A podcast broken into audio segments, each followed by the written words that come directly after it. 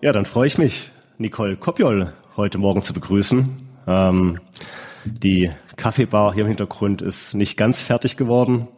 Äh, und dennoch, ja, ich wollte es nicht warten, bis die Nicole äh, hier den nächsten Preis gewinnt. Ähm, oder dann irgendwann den Preis für Lebenswerk, äh, wer weiß. das dauert hoffentlich noch 20, 30, 40 das, Jahre. Das, das dauert noch. Ich glaube, 30 Jahre sind es auch her, äh, seitdem der Schindlerhof äh, ins Leben 39. 39, okay. Mhm. Fast 40. Fast, Wurde fast. an meinem 10. Geburtstag eröffnet. Es war meine Geburtstagsparty. Okay. Also äh, da hatte ich jetzt auch keine Zweifel, äh, dass der Schindlerhof immer eng mit ihrem Leben verknüpft war, ja, äh, aber natürlich schon seit dem siebten Geburtstag. Gab es da so ein... Seit dem zehnten. Mhm. Äh, wie, wie kamen die Eltern damals äh, zur Hotellerie? Gab es davor schon irgendwie einen Bezug? Also mein Vater äh, wusste nur eins, er will frei sein. Dann hm. ähm, ist er zufällig im Ausland ähm, gelandet, auch mit einer Hotelfachschule. Er war erst in Tegernsee und dann ist er nach Straßburg gegangen und da hat er dann diese französische Lebensart kennengelernt und Crepe und hat sich dann äh, quasi mit der ersten Creperie Deutschlands selbstständig gemacht. Ein ganz kleiner Laden, die Creperie okay. Rennes, äh, vielleicht 20 Quadratmeter und die ist sehr gut gelaufen. Dann hat er sich die nächstgrößere Creperie geschnappt. Dann hatten wir verschiedene Konzepte von Nightclubs bis hin zu Themenrestaurants, bis auch das erste Hotel war dabei, die Mörs mhm. Aber alle diese zehn, zwölf Konzepte, ich weiß gar nicht genau, wie viel es waren, äh, waren immer nur im Pachtverhältnis. Mhm. Und das war natürlich nicht ideal, weil du konntest deine Träume nicht wirklich umsetzen. Und es war mal sein Traum, irgendwann mal auch die Immobilien quasi in seine Hand zu kriegen. Mhm. Und dann haben wir den Schindlerhof entdeckt, ein verfallener alter Bauernhof und haben ihn zu neuem Leben erweckt. Ja, ich glaube, 300 Jahre ist er alt, äh, ja. bei Nürnberg in Franken. Jetzt ist ja Nürnberg nicht ganz so weit weg von Stuttgart, ähm, aber es ist so ein bisschen wie, wie mit vielen anderen Persönlichkeiten in der Hospitality. Ich würde gerne schon lange äh, vor Ort gewesen sein für die Aufzeichnung eines Hotel-Podcasts, also der, der klassischen äh, Episode, wie man sie eben kennt, wo ich wirklich vor Ort bin. Ähm, und eben deswegen heute mal äh, ein neues, frisches Format, online basiert, äh, wie gesagt, äh, mittelfristig hier aus meinem, aus meiner kleinen Kaffeebar, die man im Hintergrund äh, sehen wird. Ähm, und ähm, ich habe es eingangs gesagt, Frau Kopjol, ähm, ein weiterer Preis äh, ging nach Nürnberg äh, an den Schindlerhof, Ludwig-Erhard-Preis. Äh, ja. Für den natürlich äh, erstmal äh, herzlichen Glückwunsch vom ganzen Hotel-Podcast-Team und von mir. Danke Ihnen, freut mich sehr. Äh, was bedeutet so ein Preis für, für Sie und dann vor allem auch fürs Team? Ja, der Preis bedeutet uns viel. Wir haben uns ja bewusst dazu entschieden, ihn wieder anzugehen. Wir hatten ihn schon dreimal gewonnen. Mhm. 1998 zuerst. Den gibt es seit 97, den Preis. 98 hatten wir gewonnen. Äh, dann ähm, der letzte war 2012. Dann wollten wir eigentlich so turnusmäßig treten wir da alle fünf, sechs Jahre mhm. an. Und dann wollten wir äh, eigentlich während Corona antreten, aber das hat keinen Sinn gemacht.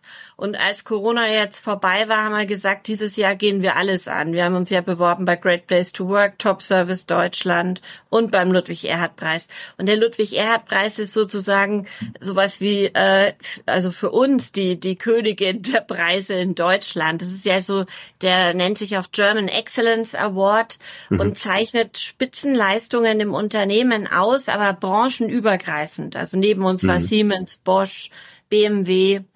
Und äh, es geht darum eben um Qualitätsmanagement, eben mit dem ganzheitlichen Managementmodell der EFQM.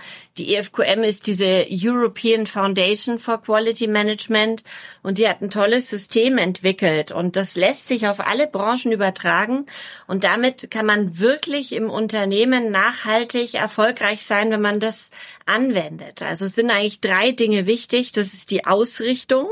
Mhm. Also was ist der Zweck? Was ist die Vision? Was ist die Strategie? Und auch was ist die Kultur in dem Laden? Und der nächste Baustein ist die Realisierung. Also wie setzt du es um? Was hast du für Interessengruppen?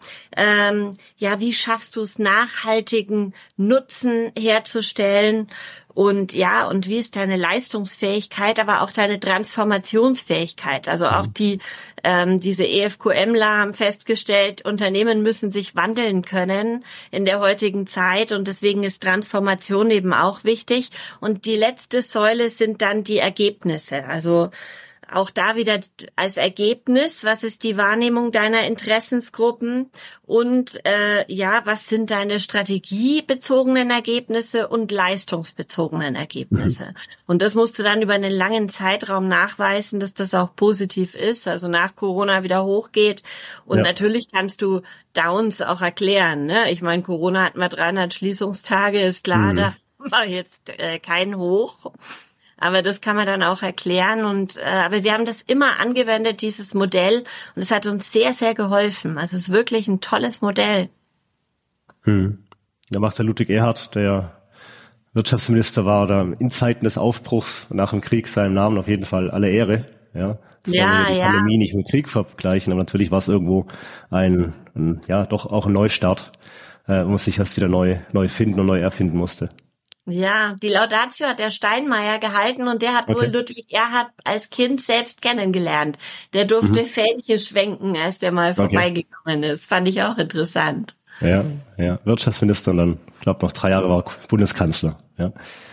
ähm, wird dann sowas auch bei euch mit, und Sie nennen ja Ihr, Ihr Team äh, die Human Stars, äh, wie ich herausgefunden habe. Ja. Wird das dann groß gefeiert? Ja, das wird natürlich gefeiert. Also wir haben im Team miteinander angestoßen und ähm, wir, wir, wir sind immer noch eigentlich am Feiern, immer wieder mhm. im Kleinen, weil es können nicht alle zusammenkommen. Ne? Ist klar, in dem Laden, wir können mhm. ja nicht schließen, es sind immer auch welche im Urlaub. Ja. Und so sind wir eigentlich immer noch am Feiern. Das ist schön. Ich könnte mich an den Zustand gewöhnen. Mhm. Aber es ist auch wichtig, dass ein Team feiert, ne? Und man nicht nur einfach so sowas schafft und dann zum Alltag übergeht. Das ist auch Teil unserer Kultur, aber ich glaube, das, das hilft jedem Unternehmen, dass es kleine, mittlere und große Erfolge auch feiert. Mhm. Und das würde ich schon sagen, ist ein großer Erfolg. Es war richtig ja. cool. Und die ersten im Team wollen sich jetzt bei diesem äh, Global Excellence Award bewerben. müssen wir mal gucken, was wir da alles liefern müssen. Das wäre natürlich noch der absolute Kracher, wenn wir den heimholen. Ja, und ihr macht ja eure, euer Team wirklich ganz klar, das ist ja gewollt, äh, zum, zum Mitunternehmern. Ja. Und ja. Äh, ich glaube, ein Mitunternehmer, der, der lebt und arbeitet ja auch äh, lange Phasen ab und an, wo er denkt, okay, ist gerade alles ein bisschen schmerzhaft, aber eines Tages wird dann die, die Belohnung da, da wieder kommen. Ja, und, ja, äh, vor allen Dingen haben sie eben dieses unternehmerische Denken, ne, dass mhm. man das Unternehmen als Ganzes sieht, nicht als Abteilung. Mhm.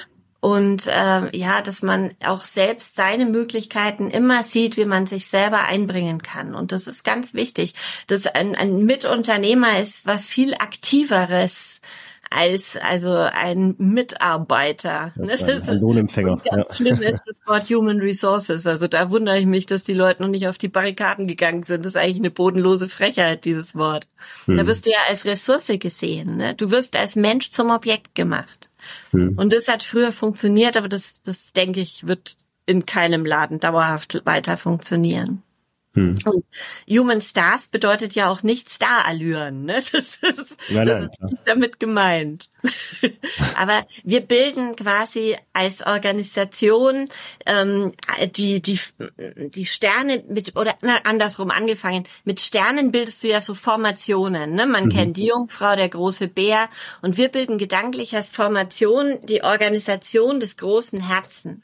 Und mhm. so sind wir quasi formiert, formieren uns immer wieder neu. Jetzt im September fangen ja acht neue Azubis an, da ist immer wieder ein bisschen mehr neue reinkommen, ist immer wieder ein bisschen Trubel und alle mhm. müssen müssen sich neu finden. Und dann äh, ist der Gast für uns der große Himmel. Und der ist damit auch nicht nur im Mittelpunkt, sondern der durchdringt uns und ist oben, unten, rechts, links, hinten, vorne. Und als Sterne hast du auch den Vorteil, du hast nicht nur die Vogelperspektive, du hast ja eine Sternenperspektive. Mhm, mh. Kannst so eigentlich die Welt ganz gut im Blick halten und wir versuchen immer wieder, sie ein bisschen heller zu machen. Wenn Sie das jetzt so sagen, ähm, und das wird Ihr Sohn, glaube Max, auch, auch schon gehört haben. Was denkt er sich dabei jetzt so mit seinen, glaube 13 Jahren, die er gerade hat?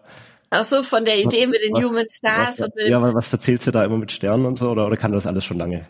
Ja, der, der ist damit aufgewachsen. Ne? Mhm. Der kennt eher den Begriff Human Resources nicht. Mhm. mhm. Und äh, wir haben ihn auch mitgenommen auf die Bühne zum Ludwig-Erhard-Preis, dass er sich schon mal dran gewöhnt. Er hält auch schon drei Prozent der Anteile der KG. Okay. Also ist so ähnlich wie bei mir damals. Er wächst mhm. schon rein und, und für ihn ist dieser Begriff was ganz Normales. Also das ist für ihn nichts Besonderes. Der ist und der wächst ja hier auf. Wir wohnen ja sogar seit zwei, drei Jahren hier in der, am Unternehmen direkt dran. Okay.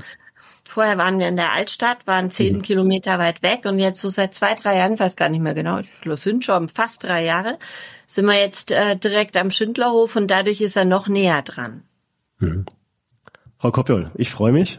Äh, wie gesagt, Stuttgart-Nürnberg eigentlich gar nicht so weit weg. Bitte äh, kommen Sie doch mal. Lassen Sie uns wird Kaffee aller, hier trinken. Wird, wird höchste Zeit, dass wir den Kaffee bei Ihnen trinken, ganz genau. Und äh, ich den Schindlof auch vor Ort entdecke. Wie gesagt, das ist heute ein kleines Format äh, anlässlich jetzt des Ludwig-Erhard-Preises. Äh, ganz nochmal herzlichen Glückwunsch von uns allen. Und, Vielen ähm, lieben Dank. Wir sehen uns bald zu einer längeren Episode dann vor Ort bei Ihnen. Ich freue mich drauf. Dankeschön. Dankeschön. Tschüss. Tschüss.